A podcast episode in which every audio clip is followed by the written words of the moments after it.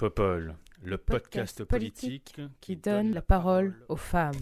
Every time I look down on this timeless town, whether blue or gray be her skies, whether loud be her cheers or whether soft be her tears, more and more, more and more, do I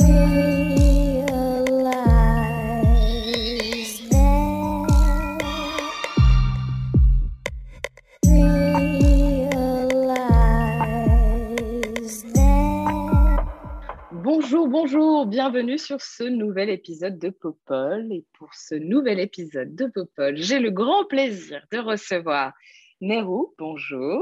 Bonjour, désolée, Comment vas-tu? je n'avais pas réussi à activer mon micro. ça va et Alors c'est bon, ça y est, ça va, ouais, nickel. Merci d'être là. Ça fait Bah, plaisir Avec de te voir. Merci beaucoup de t'entendre surtout. Avec... tu pourrais nous parler de toi, s'il te plaît? Bah, pas de souci. Euh, donc moi, c'est Nero sur les réseaux sociaux, Clairvy dans la vraie vie.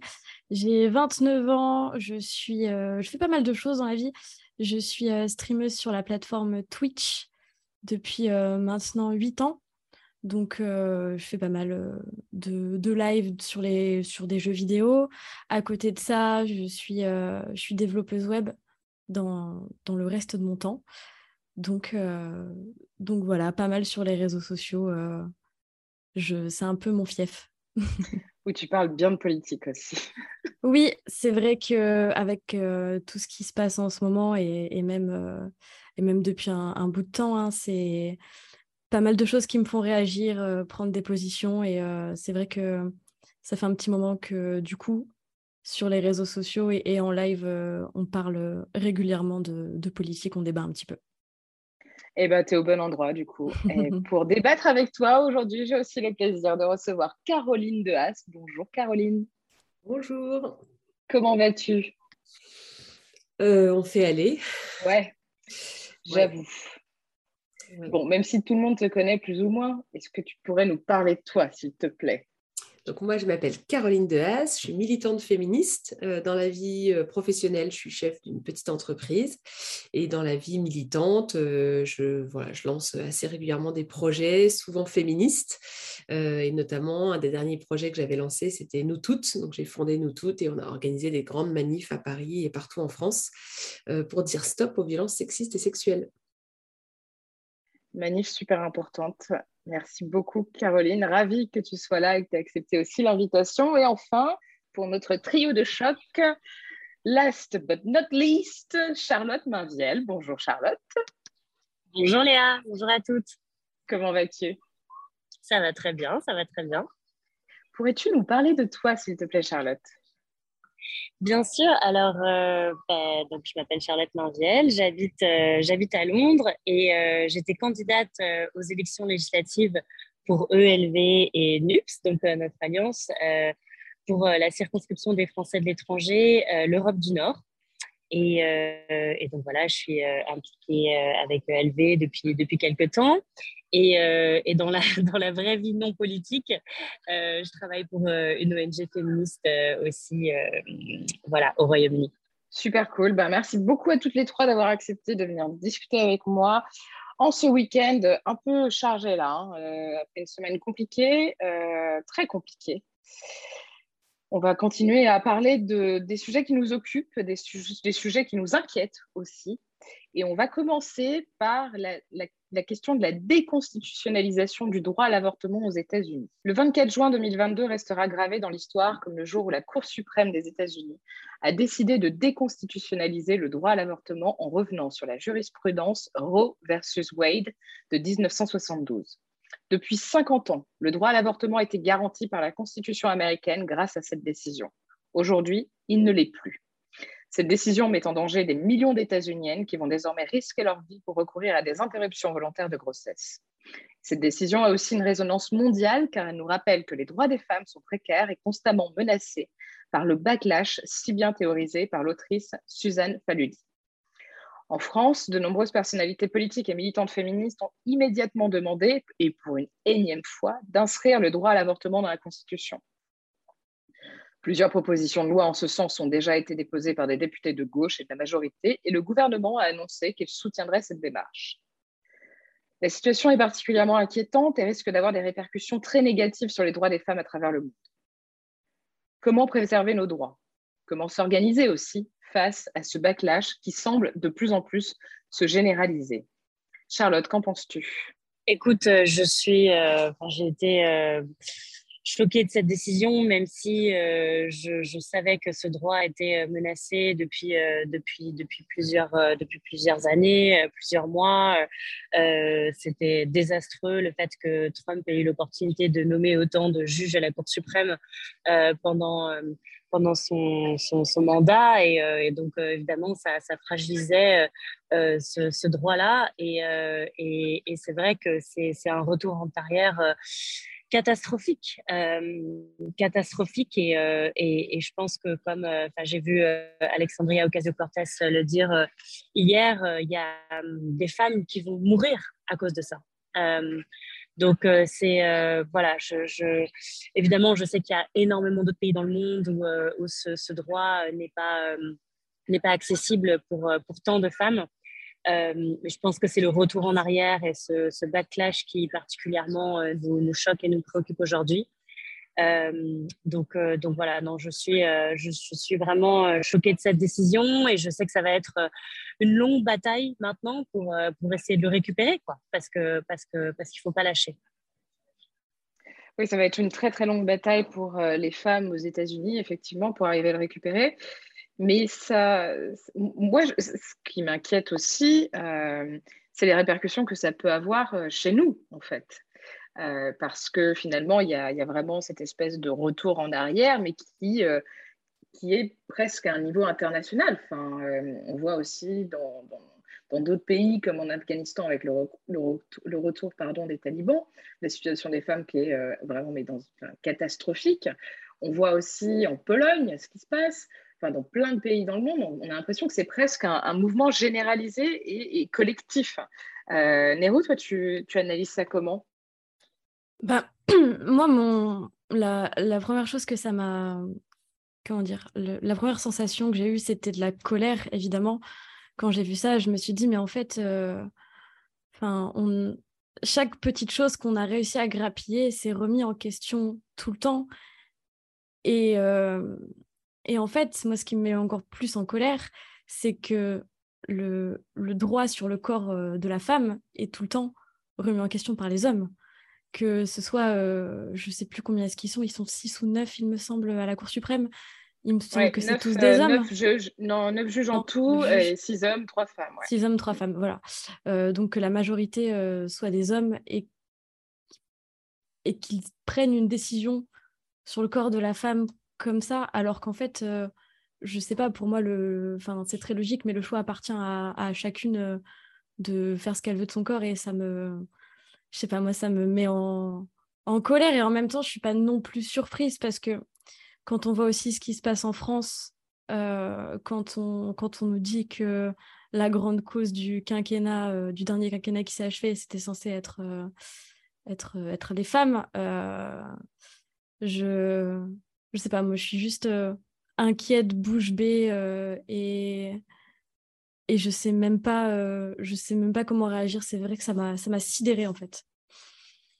Ouais moi j'ai eu un peu la même euh, même sensation que toi. Euh, c'est ok qu'est-ce qu'on fait en fait? Comment on réagit face à ça? Caroline toi qui organise qui est une militante et qui organise des actions justement pour promouvoir les droits des femmes et, l'égalité comment comment comment tu t'es dit comment on s'organise en fait? Comment on, réagit? Déjà, on peut pas être, euh, on peut pas être inactive, passive. On essaie de nous taire, mais ça, c'est pas possible. Moi, j'ai un tweet qui a été supprimé hier. Tout ça parce que je disais que je voulais que les mecs euh, s'étouffent avec leur bite. Bon, ok, j'avoue, c'était pas très délicat de ma part, mais de là à les supprimer, je veux dire, il y a des trucs quand même vachement plus trash. Euh, comment on, organise en fait la riposte? D'abord, je voudrais souligner ce que disait Charlotte tout à l'heure, qui est, je pense, euh, hyper important, c'est que quand des gens décident de supprimer le droit à l'avortement, ils signent un arrêt de mort pour des femmes, aussi directement que ça. C'est-à-dire que les femmes qui décident de mettre fin à une grossesse, c'est pas parce que c'est autorisé ou interdit qu'elles vont changer d'avis en fait. Une femme qui a décidé de mettre fin à sa grossesse, elle trouvera un moyen de mettre fin à sa grossesse. La question, c'est est-ce que c'est euh, encadré et est-ce que c'est fait dans de bonnes conditions? Ou est-ce que c'est clandestin et donc elle risque de mourir? Il y a chaque année dans le monde 47 000 femmes qui meurent des suites d'avortements clandestins. Et donc là, les États-Unis viennent de décider de faire augmenter ce chiffre de manière euh, impressionnante. Et en effet, euh, ça va particulièrement concerner les femmes précaires, les femmes vulnérables qui ne pourront pas se payer des trajets à travers les États-Unis pour aller dans des États où l'avortement reste autorisé. Alors, qu'est-ce qu'on peut faire? Euh, ben, On peut soutenir les Américaines, comme on peut soutenir les femmes dans le monde entier qui se battent pour défendre le droit à disposer de leur corps. Euh, vous pouvez faire un don au planning familial, d'accord, que ce soit aux États-Unis ou en France. et puis, vous pouvez soutenir une association qui s'appelle Women on Web, qui est une association qui permet de recevoir à domicile par la poste euh, la pilule abortive, donc euh, pour faire un avortement euh, médicamenteux. Donc c'est évidemment encadré, c'est pas après, je crois, neuf semaines de grossesse. Donc c'est évidemment tout ça est très encadré, mais ça permet de pratiquer un avortement, y compris si vous vivez dans un pays ou dans un État aux États-Unis où il est interdit. Donc ça s'appelle Women on Web. Vous pouvez les suivre sur les réseaux sociaux et faire un don évidemment sur leur site internet. Donc ça, c'est ce qu'on peut faire vraiment à très court terme, en fait, pour aider ces, personnes et ces femmes qui, sont euh, nécessairement euh, en difficulté euh, dans les situations d'interruption volontaire de grossesse. mais qu'est-ce qu'on fait, comment dire, plus sur le long terme pour se structurer, s'organiser, pour éviter, en fait, ces retours de bâton et ces retours en arrière? C'est encore moi qui, qui réponds à ça pas facile. On, va y répondre euh, toutes les quatre, hein, mais ouais, vas-y. Euh, franchement, j'ai pas trop d'autres solutions que de militer, recruter, convaincre, militer, recruter, convaincre, militer, recruter, convaincre. Voilà. C'est-à-dire que si on veut faire bouger les lignes dans une société, que ce soit pour faire avancer les choses ou pour résister au recul, en fait, soit on a beaucoup d'argent, soit on a des gens. Il n'y a pas 36 solutions. Soit vous êtes multimillionnaire et vous réussissez, résultat, à influencer le pouvoir, voire à prendre le pouvoir. Soit, je n'ai pas le sentiment que chez les militantes féministes, il y a beaucoup de multimillionnaires. S'il y en a une, on veut bien le savoir. Ouais, qu'elle se manifeste vite. Faites-vous connaître, euh, contactez-nous. Euh, mais comme j'ai l'impression qu'il n'y a pas beaucoup de multimillionnaires, bah, l'autre stratégie, c'est d'avoir le rapport de force. Et le rapport de force, c'est la masse, en fait. Euh, et c'est pour ça que nous, moi, je me rappelle quand on a créé Nous Toutes, on s'est vraiment dit, notre objectif, c'est de mettre 100 000 personnes dans la rue pas juste parce qu'on aime bien faire des manifs. J'adore faire des manifs et voilà, c'est super. Mais parce que mettre 100 000 personnes dans la rue, ça veut dire qu'on a fait bouger les consciences et que par ailleurs, on continue à les faire bouger en mettant beaucoup de monde dans la rue. Et donc, comment on fait bouger les consciences? Bah, En organisant des formations, en, organisant, des actions militantes, en publiant des textes, en s'appuyant sur les travaux de recherche, euh, en finançant les associations féministes qui se battent sur le terrain et qui accueillent les femmes, par exemple les femmes victimes de violences ou les femmes qui veulent avorter. Voilà, en fait, j'ai pas trop d'autres solutions que de militer, militer, militer, militer encore. Oui, c'est clair. La, question aussi, c'est de s'organiser, nous, euh, entre nous, pour éviter euh, effectivement ce retour en arrière. Comme tu disais, en fait, il faut être nombreuses. Il faut actionner tous les leviers tous les leviers, c'est aussi bah, prendre le pouvoir, en fait. Il faut plus de féministes à l'Assemblée nationale, au Sénat, au gouvernement, ça c'est clair, pour éviter ce, retour en arrière, ce retour de bâton. Euh, ce, qui est, intéressant dans ce que tu disais, Caroline, c'est quand tu parlais justement euh, de la masse et donc de l'opinion publique, en quelque sorte. Hein. Euh, là, dans le cas des États-Unis, la majeure partie des personnes qui sont aux États-Unis, en fait, n'étaient pas favorables à, euh, en fait, à la déconstitutionnalisation euh, du, droit à l'avortement. Donc c'est quand même aussi un, retour en arrière et euh, une non prise en compte de, l'opinion publique. Est-ce qu'on pourrait espérer que cette situation ne soit qu'une situation en fait temporaire et que très rapidement les choses reviennent dans l'ordre en quelque sorte et qu'on puisse revenir sur la jurisprudence et rétablir la jurisprudence de 1972. Charlotte, t'en penses quoi? Mais c'est sûr, euh, c'est compliqué. Je suis d'accord avec tout ce, que, tout ce que Caroline vient de dire et, euh, et aussi ce que tu disais, Leïla, sur le fait qu'il faut qu'on qu prenne le pouvoir. Et, euh, et, et, en effet, je pense que si on avait plus de, de, de juges comme Ruth Gader Ginsburg, RBG, qui, qui étaient à la Cour suprême en ce moment, on n'en serait pas là. Donc, donc, il faut absolument avoir des des juges femmes féministes euh, consciente des problèmes euh, euh, auxquels, auxquels les femmes font face, que ce soit dans les, droits reproductifs, mais, mais dans plein d'autres domaines. Et, je pense que c'est ça le problème. Et malheureusement, la, Cour suprême est, faite de façon à ce que il faut que que d'autres juges cèdent leur place, décèdent en fait, hein, ou cèdent leur place pour être pour être remplacés. Et c'est vrai que là, sous Biden, on, aurait peut-être l'opportunité d'avoir des, des, nominations plus, plus, plus, progressistes. donc, c'est ça qu'il faut qu'il se passe. Et, et malheureusement, c'est ça pour avoir des changements euh, systémiques au niveau euh, euh, des changements de loi, de politique, de budget qui aillent en faveur de l'égalité femmes-hommes. Il faut absolument qu'on puisse avoir des femmes féministes en charge ou des hommes féministes en charge, hein, bien sûr aussi. Hein. mais, mais voilà, je pense que c'est essentiel de prendre le pouvoir pour ça et, dans le contexte spécifique de, cette, de la Cour suprême, bah, un, je sais pas, peut-être un ou deux juges peuvent faire la différence, mais ça va pas être immédiat, quoi. Mais c'est absolument euh, ça qui doit se passer, quoi. C'est clair. Et puis pour revenir un peu en France aussi, euh, donc là, il y a ce, ces deux propositions, euh, enfin même trois, je crois, propositions de loi qui ont été déposées pour permettre à ce que le droit à l'avortement soit, inscrit dans la Constitution. Vraisemblablement, le gouvernement a émis un, avis favorable pour pouvoir euh, euh, aller dans ce sens. Euh, Nérou, toi, tu penses que c'est la bonne solution? Est-ce que ça nous met à l'abri, en fait, alors que euh, on voit aussi qu'il y a quand même 89 députés du Rassemblement national qui ont rejoint l'Assemblée et qui ne sont pas forcément très connus pour leur position pro-femmes ou euh, pro-féministes plutôt, euh, notamment depuis qu'on les voit un peu œuvrer au Parlement européen. On a bien compris que la protection de l'IVG, c'était loin d'être leur priorité.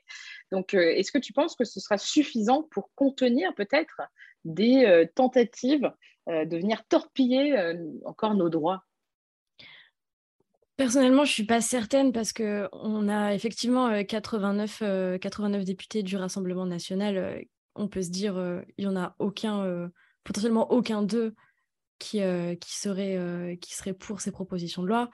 Mais on peut aussi se dire que dans la majorité, on ne peut pas être vraiment certain que tous les députés de la majorité soient, soient favorables à ça aussi. C'est ce que je disais juste avant par rapport au fait que, enfin, pour moi, le gouvernement Macron, c'est un peu, enfin, c'est peut-être être un peu lourd ce que je dis, mais pour moi, c'est une insulte. Euh, c'est une insulte euh, aux femmes, donc je me dis, ils sont peut-être plus à ça près. Après, après, je vois pas non plus, euh, à part ce qu'avait dit Caroline, d'autres moyens d'action tout de suite qu'on peut, qu'on peut avoir. Donc ça pourrait être, ça pourrait être une solution, mais pour moi, il faut rester, faut rester quand même super vigilant parce que ils nous ont prouvé plusieurs fois que on sait entre ce qu'ils disent et entre ce qui est dit et ce qui est fait, il y a quand même une, euh, une grosse marge. Oui, ça c'est clair, mais oui, oui, bien sûr. J'ai bien compris que tu faisais notamment référence au fait qu'il y a encore euh, Damien Abad, euh, Darmanin et Co au, gouvernement. C'est vrai qu'il y a quand même un décalage hein, entre ce qui est annoncé et, et, ce qui est réellement fait. On voit d'ailleurs que les députés, une grande partie des députés de la majorité présidentielle avaient soutenu euh, la candidature est votée pour la candidature de la présidente actuelle du Parlement européen qui est euh, anti-IVG. Donc, euh, c'est vrai qu'on peut aussi se poser la question de, tu as raison, de est-ce qu'on a vraiment que des alliés au, sein, au sein du groupe parlementaire et du groupe majoritaire? Ça, c'est une question qu'on peut vraiment se poser. Du coup, ça me fait une, petite transition, sauf si vous voulez ajouter quelque chose, n'hésitez pas. Mais euh, ça nous fait une petite transition sur les élections législatives, justement, et les résultats qu'on a eus euh, eh bien, dimanche dernier.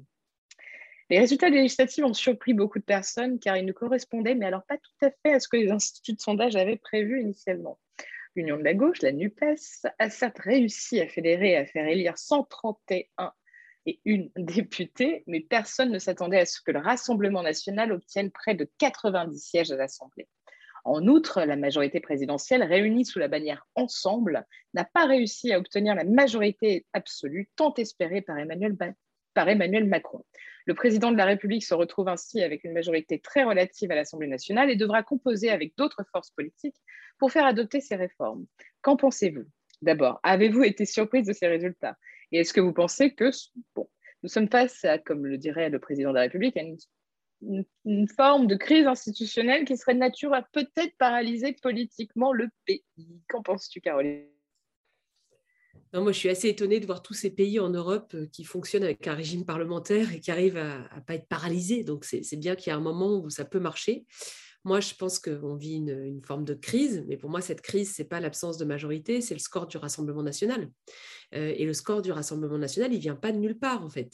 Il vient directement de la stratégie d'Emmanuel Macron. C'est-à-dire que Emmanuel Macron, quand il a été élu, il a dit Mon objectif, c'est euh, qu'il n'y ait plus aucune raison de voter pour l'extrême droite. Et il a passé cinq ans cinq ans, et en particulier pendant la campagne des présidentielles et des législatives, à faire monter le Rassemblement national comme son principal adversaire.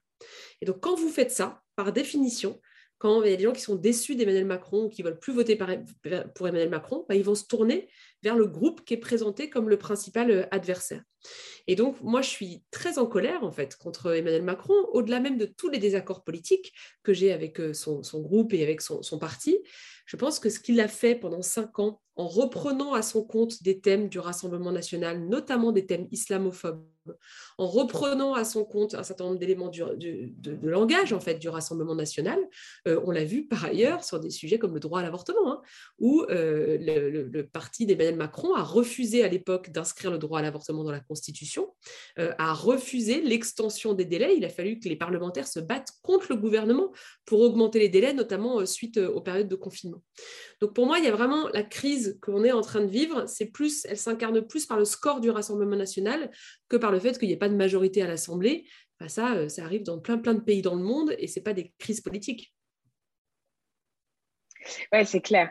Après, on a quelques réjouissances quand même, et c'est quand même important de le souligner. On a le score inattendu finalement de cette union de la gauche. Euh, Charlotte, toi d'ailleurs, tu as bien failli être élue. Ouais, Ready to pop the question? The jewelers at BlueNile.com have got sparkle down to a science with beautiful lab grown diamonds worthy of your most brilliant moments. Their lab grown diamonds are independently graded and guaranteed identical to natural diamonds, and they're ready to ship to your door. Go to Bluenile.com and use promo code LISTEN to get $50 off your purchase of $500 or more. That's code LISTEN at Bluenile.com for $50 off. Bluenile.com code LISTEN. Eh ben, bah, je, je, suis très contente de, de, de mon score, 44%, et de la belle campagne euh, qu'on a menée sur une, circonscription euh, pas facile, hein, qui est quand même assez euh, centre droit, l'Europe du Nord avec Londres en particulier. mais, mais oui, non, je, pense que c'est, moi, je me réjouis de, déjà de l'alliance qu'on a réussi à former. Je trouve que c'est incroyable. Et je tiens d'ailleurs à remercier Caroline parce qu'elle a, elle a créé un groupe de candidates NUPS euh, et, j'ai trouvé que c'était euh, un élan de, de sororité euh, incroyable.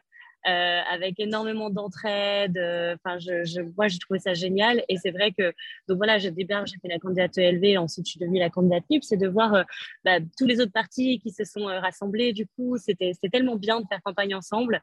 Euh, donc, ça, j'ai trouvé que c'était génial. Et puis, oui, donc j'ai pas, pas été élue, mais je suis vraiment heureuse d'avoir pu faire euh, progresser euh, euh, sur cette circonscription mes idées écologistes, de justice sociale, féministes, de solidarité. Et le, député, le député actuel, donc qui a été réélu, il a quand même, il avait fait 70% la dernière fois. Donc là, c'était au premier tour, donc deuxième tour, pardon. Donc voilà, c'était quand même une voilà un, rejet quand même de, de, de ce qu'il a fait jusqu'à présent et et je pense que ça a été le cas pour, euh, beaucoup des, députés de, la majorité qui ont été vraiment challengés.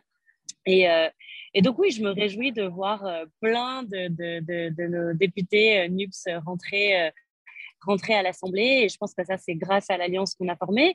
Et aussi parce que, à mon avis, les électeurs avaient envie d'autre chose, avaient envie qu'on porte plus les sujets d'écologie et justice sociale qui ont été pas du tout portés ces cinq dernières années avec toute l'inaction euh, qu'il y a eu euh, à ce niveau-là. Donc, euh, donc ça, je pense que c'est quand même quelque chose dont on peut, dont on peut se féliciter. Oui, c'est clair.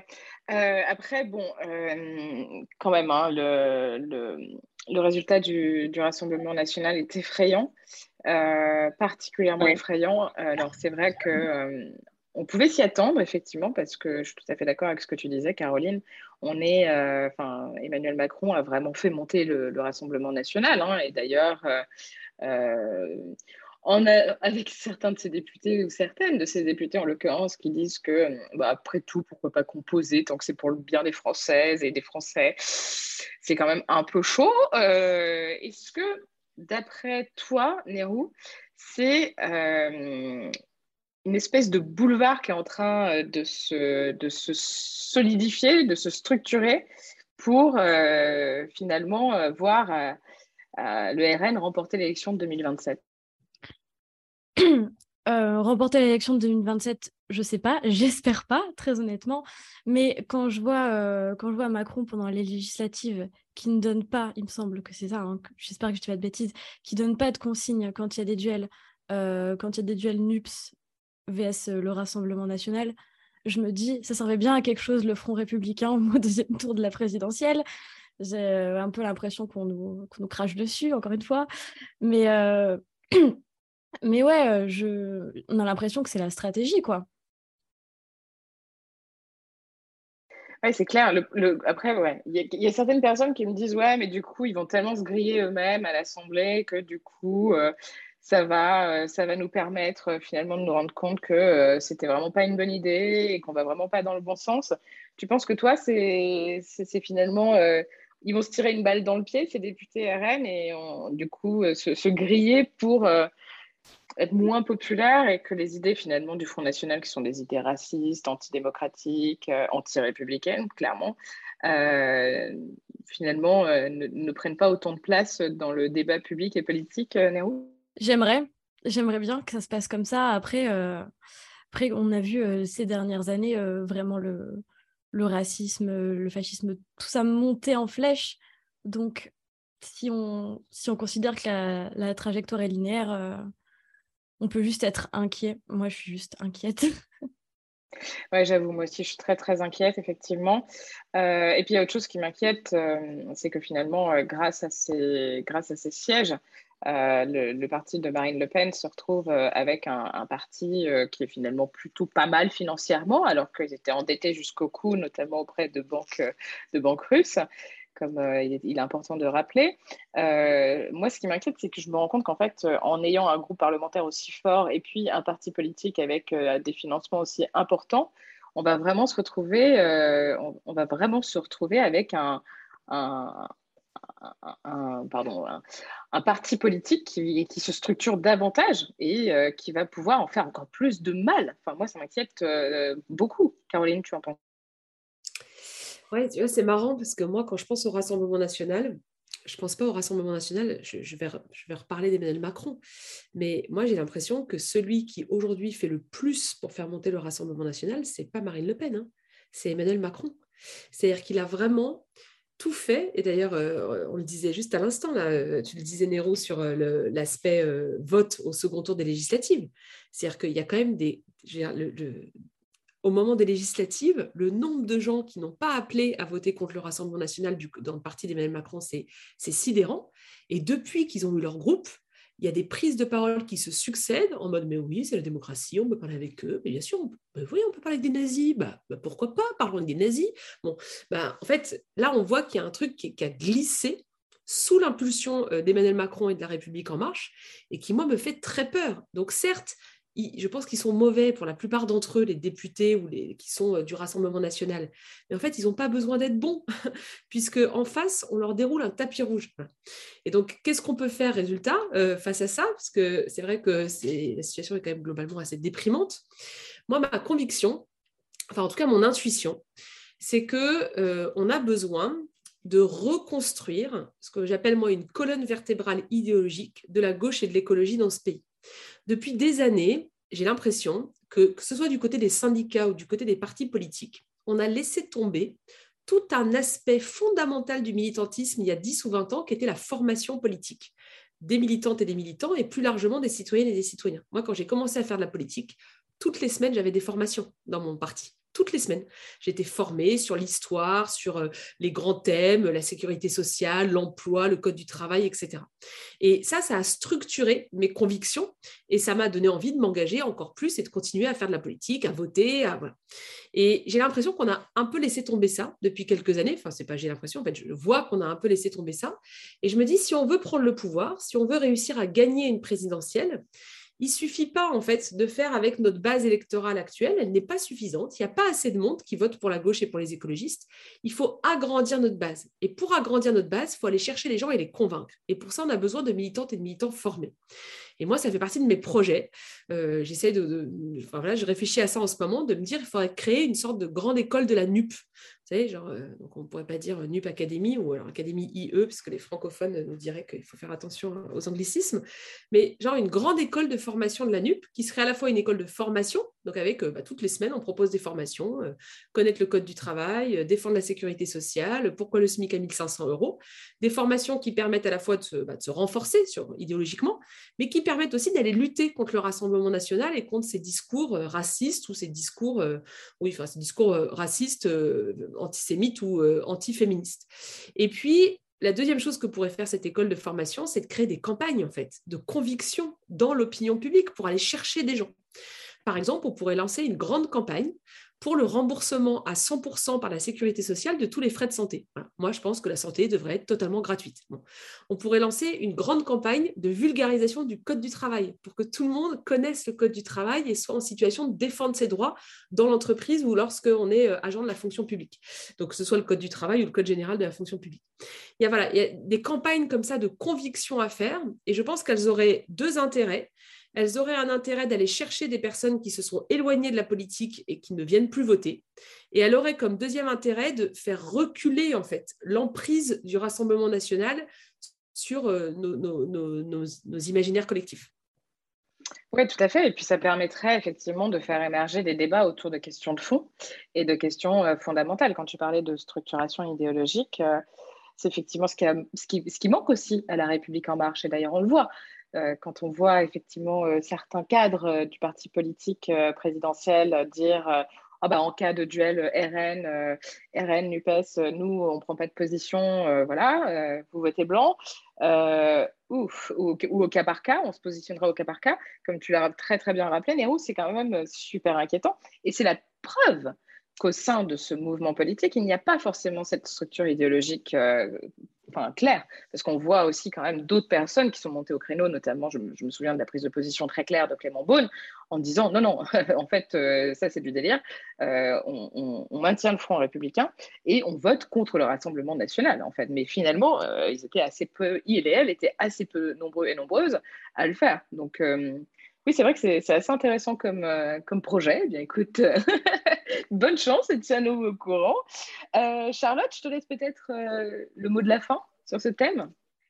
Oui, bah écoute, je, suis complètement d'accord avec le fait que, c'est Emmanuel Macron qui a laissé s'installer ce discours et, et, et cette, rhétorique du, Rassemblement national dans, dans son projet politique. Euh, c'est vrai que, alors je dis pas, vu, vu d'Angleterre, je dis pas que ce qui se passe avec Boris Johnson et la déportation des réfugiés au Rwanda, etc., ça soit mieux, mais tous ces thèmes de, d'islamo-gauchisme, de, de, loi sur le séparatisme, ça, paraît vraiment euh, euh, assez aberrant, même toutes ces polémiques sur le, le. Enfin, je, je, je trouve qu'on a vraiment laissé s'installer des espèces de peurs complètement infondées euh, et, qu'il faut contrer ça en fait. Et c'est pas euh, en surfant sur euh, sur le discours et sur les thèmes du Rassemblement national qu'on réussit à, à, le contrer. Et, et, je pense qu'en tant que, parti politique de, gauche, on a une responsabilité aussi à essayer peut-être euh, bien sûr, de se former, de, que, que, tous les politiques soient formés, mais je pense de faire de la politique autrement et d'essayer de, de, rendre ça euh, je sais pas, euh, plus accessible, plus à portée de main euh, de tous. pendant cette campagne, moi, j'essayais de faire des projections de films, des, des pique-niques, des balades à vélo, des choses comme ça qui font qu'il n'y ait pas, parce que parfois, je pense qu'il manque des ponts entre, entre parfois les gens du monde associatif, du monde syndical et le monde politique. Et, euh, et parce que je, pense, j'ai peut-être l'optimisme de, croire euh, qu'on est beaucoup plus à vouloir contrer ces idées-là qu'à vouloir les maintenir mais que peut-être que peut-être on n'arrive pas forcément à gauche à, mobiliser suffisamment et intégrer et, enthousiasmer en fait les, citoyens suffisamment. Et donc ça, je pense que c'est un effort de notre part aussi euh, mais il faut absolument que, en effet, ce prochain quinquennat, euh, j'espère qu'avec plus de députés euh, NUPS, on va réussir quand même à ce que la rhétorique change un peu, j'espère. Ouais, tu as raison, c'est vraiment une responsabilité aussi des partis politiques, des responsables politiques, mais pas que, hein. c'est aussi la responsabilité des médias. Et d'ailleurs, c'est pour ça que j'ai créé le podcast sur lequel on est en train de s'exprimer actuellement, parce qu'il fallait vraiment contrebalancer malheureusement, je n'ai pas la force de frappe de CNews, mais euh, ça se trouve, ça va venir. Hein. D'ailleurs, euh, soutenez Popol, hein, tant que vous voulez. enfin, là, c'est fini, la campagne est, terminée pour soutenir Popol, mais bref, il y a des projets à venir, vous inquiétez pas. Euh, on va passer, s'il vous plaît, enfin, si ça vous va, pardon, à vos petites actus, aux choses dont vous vouliez nous parler. Donc, merci beaucoup déjà d'avoir pris le temps et d'avoir partagé avec nous vos réflexions sur sur ces deux thèmes. Euh, tu veux commencer De quoi voulais-tu nous parler, toi, s'il te plaît? Alors, euh, moi, ce dont je voulais vous parler, c'est quelque chose qui est sorti dans Mediapart jeudi. Je ne sais pas si, euh, si vous l'avez vu passer. C'est quelque chose qui est plutôt euh, bah, en, accord avec, en accord avec un peu mon thème, si on veut, les réseaux sociaux, Internet, YouTube, le streaming, etc. C'est donc la sortie d'un article dans Mediapart qui, qui incrimine, si on veut, euh, Léo Grasset de la chaîne Dirty Biology, qui est une très grosse chaîne euh, YouTube de vulgarisation scientifique. Donc, euh, c'est une chaîne, une des chaînes les plus, enfin, je dirais pas les plus populaires en France, mais en tout cas, dans mon cercle, tout le monde, tout le monde connaît cette chaîne, elle est, elle est assez populaire. Et il y a eu un témoignage de neuf femmes donc, qui a été recueilli par Mediapart dont l'une d'elles qui l'accuse de, viol et de violence sexuelle, et, euh, les autres qui l'accusent de, euh, de comportements euh, vraiment problématiques et déplacés. Et donc c'est quelque chose qui est sorti qui est sorti jeudi dans Mediapart, c'est dans la veine de Balance ton youtubeur, qui est un mouvement qui date, je ne sais plus exactement de quand, d'il y a 4-5 ans, qui avait déjà incriminé, il me semble, bah, d'autres youtubeurs. Et, et ça a un peu fait l'effet d'une bombe euh, sur les réseaux sociaux, dans le sens où, euh, de par sa personnalité, euh, de par ce qu'il montre sur Internet dans ses vidéos, beaucoup de gens se disaient mais c'est pas possible, il a l'air gentil, il a l'air intelligent, c'est pas possible. Il y a eu beaucoup de, beaucoup de, choses comme ça. Et, moi, ce que j'ai relevé, c'est une. sur, sous certains commentaires, en fait, sur, sur Twitter, c'est des personnes qui disent oui, mais de toute façon, les femmes font ça pour pour faire tomber quelqu'un qui est connu, pour avoir de la notoriété, de l'argent, et ça m'a ça m'a mis hors de moi. Donc voilà, sujet euh, pas super super joyeux, mais euh, mais voilà, ça pose pas mal de, de questions sur euh, est-ce qu'on connaît les créateurs via leurs vidéos? La réponse est évidemment non. est-ce que on était beaucoup à le savoir, hein. moi y compris, je le savais, je savais ce qui se passait. Je connais pas, connais pas les personnes ni quoi, mais je savais ce qui se passait, on m'en avait parlé. Est-ce que c'était de notre devoir de rendre ça public avant que Mediapart le fasse La réponse est non, encore une fois, parce que euh, parce que c'est à ces femmes qui décident de, de parler, de décider quand parler, de décider euh, à quel timing le faire, si elles ont envie de le faire, ce qu'elles ont envie de faire en fait. Et euh, il y a eu un peu une, un peu une tornade sur les réseaux sociaux, ouais, jeudi, sur ce sujet. Je ne sais pas si vous l'avez vu passer, mais... si, si, bien sûr. Absolument. Et effectivement, euh, merci d'en parler et soutien, euh, soutien euh, plein et entier aux, victimes qui ont, qui ont eu le courage de, de témoigner. Merci beaucoup, Néo. Caroline, toi, de quoi voulais-tu nous parler, s'il te plaît? Alors moi, j'ai réfléchi à un truc hyper optimiste et joyeux pour essayer de nous sortir de cette cette ambiance un peu difficile. Et puis, c'est vrai que moi, j'ai bien sûr vu cette enquête de Mediapart. moi, dans mon travail, je travaille beaucoup sur la question des violences. Et c'est vrai que j'essaie de m'organiser pour avoir des poches d'optimisme ou de joie dans ma vie pour résister, en termes de santé mentale, à tous les récits de violence que je lis ou auxquels je suis exposée sur les réseaux sociaux ou parce que des victimes m'écrivent et me, me racontent des faits de violence.